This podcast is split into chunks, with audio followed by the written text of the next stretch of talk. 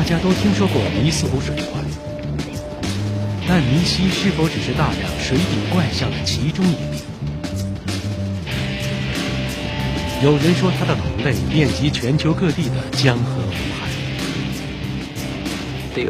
证据层出不穷，由此可见，这并非造谣。这些动物极为罕见，但我认为它们的确存在。从那之后，接连好几次，我都见到了住在湖里的未知动物。科学界还没有为它们分类。不过有个小问题，没人找到任何食物。你不得不反问自己：这些动物既然如此蓬勃繁衍，为什么找不到具体的证据？那就给我个样子吧。科学讲求证据，他们喜欢合理可信的证据。那是什么？可是数千人的目击证词又如何解释？想象一条巨大的蛇被捕在水面以外，水面上突然伸出一只小黑脑袋，张着嘴对着我们吼叫。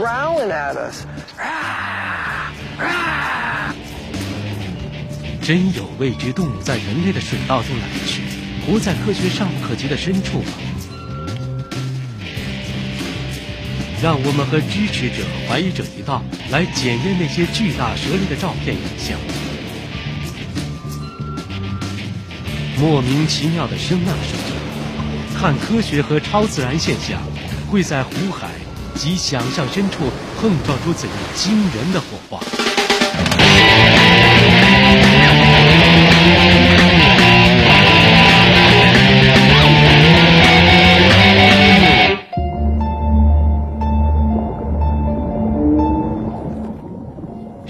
怪物由来已久，对遥不可及的水世界又怕又爱，人类才会想出这样的生物。不过到了二十世纪，天底下好像再没什么神秘的东西了。探险时代和科学一起扼杀了深水礁。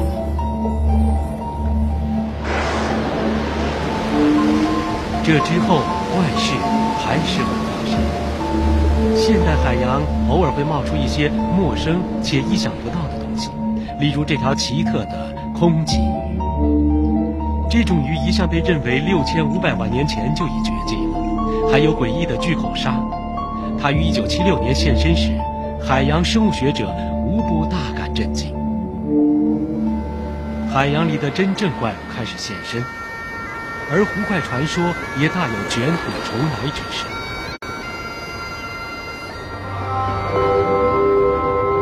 故事要从苏格兰高地一座美丽险恶的湖泊说起。现代人首次目睹尼斯湖水怪的记录是在1930年，但一直到1933年春天，尼西才堂堂现身。你在哪儿看到他的？就在尼斯湖的西南角。它长得什么样？很像天鹅，脖子长，头小，身子很大，大约三十英尺长。它身体很大，头长得像狗。它长得什么样？像翻覆的船与一只大象组合起来的形状。夏天不断有目击者称，看到了脖子长、头像蛇的巨大史前生物在尼斯湖里游来游去。许多人认为这是无稽之谈，这不是造谣，我自己也看到了，所以现在我相信了。媒体争相报道尼西，坊间出现了大量模糊的照片，最后终于有一张令人信服的照片问世。稍后我们会为大家展示尼西首度公开露面后，全球各地又出现了大量目击事件。北美有上普兰湖怪。奥卡诺根湖怪，英国海岸有莫嘎怪，瑞典的斯托尔湖怪，甚至最近还被列为了濒危物种。如今美洲大陆、太平洋岸传出了数百起目击事件，食物却依然没有现身。这是怎么回事呢？不是很多人说有这么一件事，这件事就是真的。目击事件跟科学无关，那些东西只能算是迷思、神话或幻想。我自己也是科学家，我实在不敢相信我的同仁面对如此具有挑战意义的科学难题，没有任何作为。研究湖怪和海怪有个优势，自古以来有许多清醒理智又坚定的目击者。加拿大皇家骑警队的约翰·科克曾多次在不列颠哥伦比亚省见到传说中的奥卡诺根湖怪。先是一个非常大的爬虫类脑袋从奥卡诺根湖中央冒了出来，接着是长长的脖子，最后则是四五个相连的肉峰。泰勒恩尼是一位专业的生物学家，同时也是渔夫的儿子。他在不列颠哥伦比亚省海岸也看到了极为相似的东西。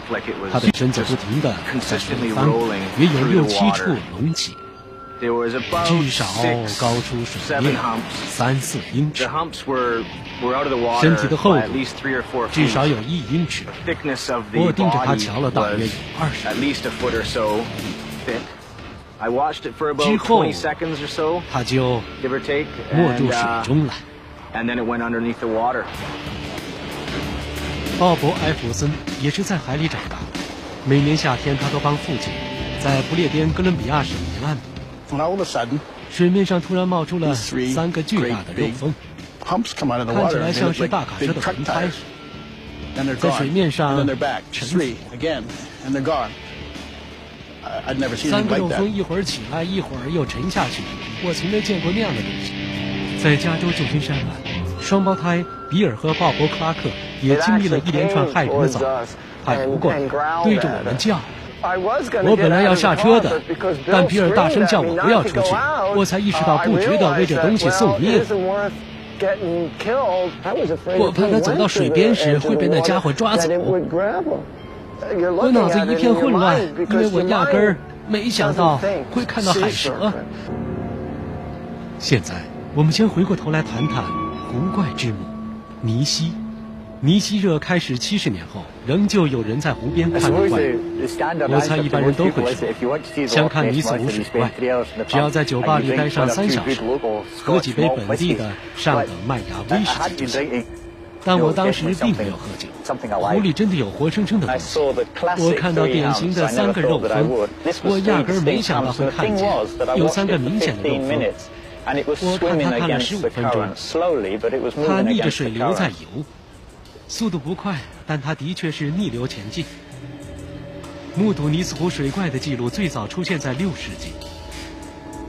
据说当时有位爱尔兰修道士，在水怪浮出水面时斥责他，命令他回到水底。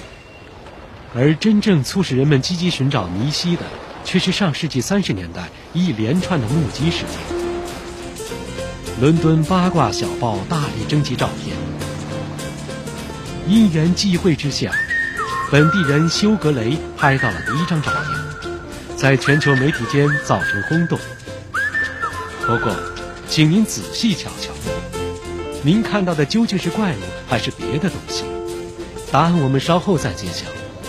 蜂拥来到尼斯湖的怪物迷们兴致勃勃，其中一位叫做肯尼斯·威尔逊的伦敦外科医生，在一九三四年捕捉到了这个画面。这是尼西的经典形象，弯曲的头和颈看起来活像潜望镜。这幅经典画面被世人戏称为“外科医生的照片”。既然是医生拍的，那就肯定是真的。有人因此推测，尼西其实是恐龙时代的蛇颈龙。这种水生爬虫类原本在六千五百万年前就跟其他恐龙一起绝种。尼斯湖和深山是否形成了独特的庇护之所，令一群史前动物存活了下来？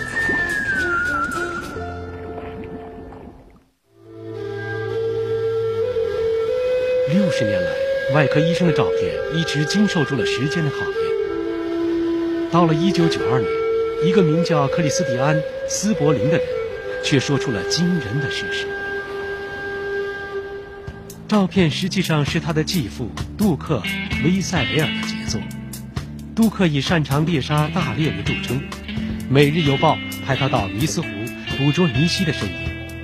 据斯伯林表示，杜克并没有拍到照片。《每日邮报》将他开除后，他决定予以报复。他先拿来一艘玩具潜艇，把尼西的头颈模型牢牢装在了潜望塔上。确定贾尼西可以航行之后，他就带着小儿子伊恩，一起到尼斯湖浅滩处，把假湖怪放进水里。水面状况不错，再远一点，很好，儿子，就是那样。然后威塞雷尔再拍下照片，拍好了。经过就是如此，走吧。照片中庞大的头颈部其实不过十二英寸。显然，威塞雷尔说服了伦敦外科医师威尔逊，让他宣称照片是他自己拍的。可能因为反响太大，骑虎难下，威尔逊没有说出事实的真相。那休格雷拍的第一张照片呢？我们再看一次，稍微改变一下对比度，就能看出是只巡回犬在完成它的拿手好戏，衔着木棒游回主人的身边。拿照片给人看之前，如果不先说这是我拍到的尼斯湖水怪，那么根本不会有人把这些当成水怪的照片，顶多只是把东西拍的失焦了，绝不是什么巨大爬虫类。从科学角度来看，长期处于湖怪传说的漩涡中心，反而对尼西不利。人类搜寻了七十五年，它为什么一直都没有出现？五年来，对湖水的声呐探测始终没有收获。有些铁杆尼西迷因此认为，尼西的同类可能已经灭绝，而它就是最后的一只。可是，即便尼西已在这座大湖底安息，湖怪的传说也才刚刚开始。我们现在要越过此湖，前往北美洲，到加拿大不列颠哥伦比亚省的奥卡诺根湖去看看。尼西只被看到过几十次，照片也寥寥可数。这座湖泊的怪物却被人看到过好几百次，甚至还有人为其拍下了影片。奥卡诺根湖比尼斯湖深广，很适合充当湖怪的巢穴。约翰·科克是加拿大皇家骑警队的成员，同时也是《湖怪王国》一书的作者。他收集了数百起目击事件的证词。不止如此。他之所以坚信奥卡诺根湖里真有古怪，是因为他曾亲眼目睹过。这只湖怪的名字叫做奥古普古。大约十七年前，我遭遇了此生最不可思议的经历。那是我第一次看见尚未被科学归类的动物。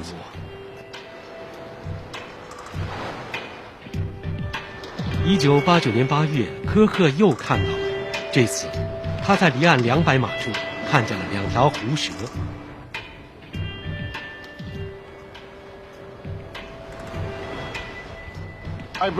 第一次之后，我又接连好几次见到了住在湖里的未知动物。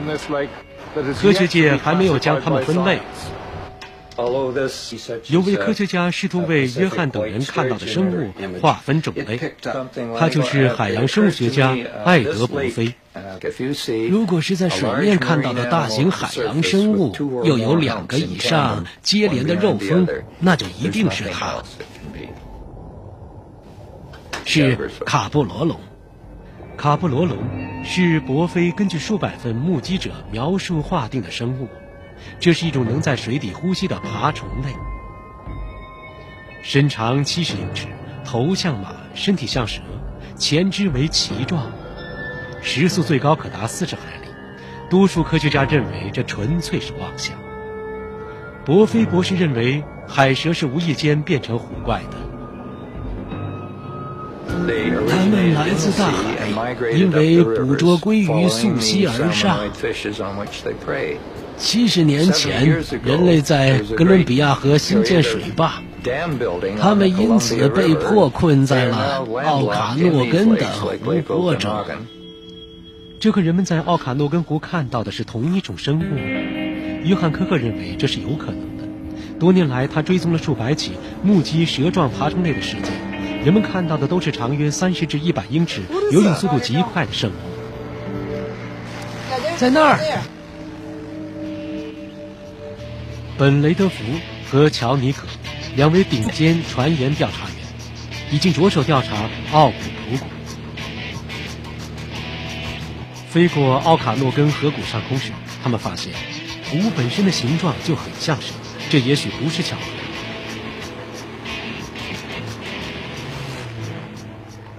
传言有很多，这是一个美丽深邃的湖。我想它应该比尼斯湖大。奥古图谷有趣的地方是它有不少影像证据，这点跟其他的湖怪不太一样。我认为有几段奥古图谷的影像很有价值。雷德福是《怀疑的探索者》这本杂志的执行主编。他跟资深调查员尼可正在为最新著作进行调查，他要破除各地有关湖怪的迷思。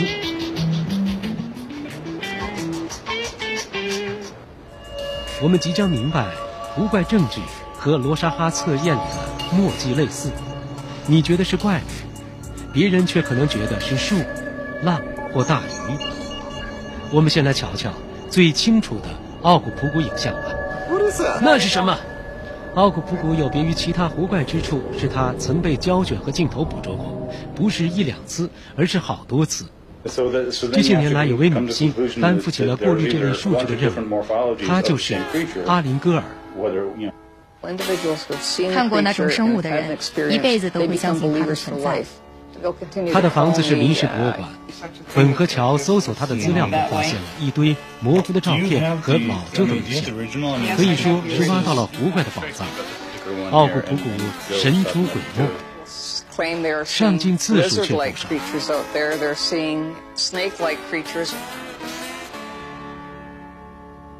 有些活动的影像还挺难解释。阿林播放了三个最著名的片段。这就是所谓的奥古。一九八零年夏天，拉里索尔拍下孩子在奥卡诺根湖边度假的画面。一群人激动地聚在岸边，对着一百码外湖面的骚动指指点点。我不知道这家伙有多大，只知道它又大又长。奥卡诺根湖没有鲸，也没有潜艇，我找不到别的解释，只能相信目击者的说法。这段影像最有趣的地方是出现了船首浪，物体的前方出现了浪峰。我认为这很显然是活的生物。这疑似湖怪的物体足足出现了四十五分钟，而索尔却只拍了十秒。他决定只拍一小段，剩下的底片要留着拍家人。这真让我觉得遗憾。阿林没有气馁，他继续播放1992年的达马拉录像带，其中有一段看起来像是蛇类生物在湖中前进。你看他游泳的样子，每次看我都会很兴奋，因为多年来我一直想亲眼目睹实景。这有可能是三只较小的生物。它在水中快速前进，从游泳的样子看来，我相信那应该只是一只动物。接下来的影片中，水里出现了好几个脑袋，一艘快艇突然进入画面，往疑似湖蛇的物体冲过去，船转了个弯，划水者跌落水中。他对人类做出了反应，这可是极为罕见的现象。从这方面来说，这段影片很有价值。最后是阿特福登在1968年8月拍的经典影片，这是第一部疑似狐蛇的影片记录，引起了不小的骚动。我不知道它的速度多快，在我看来算是挺快的。福登的影片吸引我们的不是质量，他拍的很糟。这家伙在乘风破浪。我们反复的看这段影片，因为他当初引起了极大的反响。身子非常长，对某些人来说甚至具有圣杯的意义。神秘洞学家估算，天中生物离岸大约三百米，身长为七十英尺，他们得出结论：湖怪的体型和移动速度都与已知的动物不符。格兰特·弗雷德里克斯是联邦调查局的影像鉴识顾问，我们要请他解读疑似奥古普古的影像。监视录像带能让我们得到有别于目击证词的发现。目击者并没有说，他们只是带有个人偏见，而摄影机是没有偏见的。他先分析了福登在1968年拍的影片，底片是粗糙的8毫米底片。这一段非常有趣，我还真有点相信。但是很明显，水里有些古怪。弗雷德里克斯锁定所谓的船首浪及其后方的黑色物体，也就是所谓的湖怪在湖中前进的画面。蓝色物体前方有亮色，这个物体折射出大量光线，很像银白色鱼类的侧面。弗雷德里克斯常在这片森林钓鱼，他知道亮色大鱼拖着暗色长波很容易引起误会。渴望看到湖怪的人见到它，就会将它们当成湖怪，但实际上这并不是湖怪。那1992年的达马拉录像带呢？连怀疑者们看到了也无言以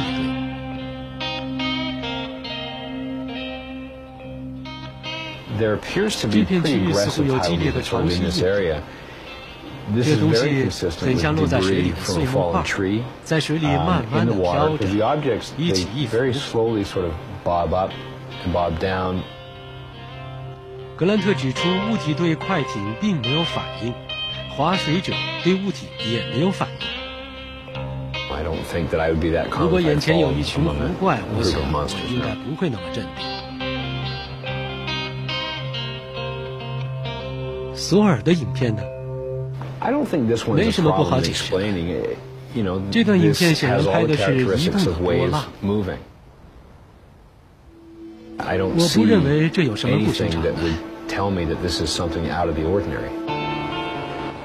科学家常指出，异乎寻常的说法就需要异乎寻常的证据，但奥古普古的传说至今都没有确凿的证据，没有尸体。有关湖怪、海怪的辩论还会更加激烈。即便缺乏具体证据，怪物依然令人感兴趣。他们或许真存在于湖海深处，但也可能只活在人类的想象之中。湖怪象征着人的希望和梦想。说什么这座湖里不可能有某某生物，指责这些都是无稽之谈。那这样的科学也太可悲了。发现和冒险的精神又在哪儿？到现在为止还没出现过海怪。要是哪一天真的出现了一只，我愿意收回我的言论。我没有答案，我只知道这动物很罕有，但的确存在。我们只是抓不到它们罢了。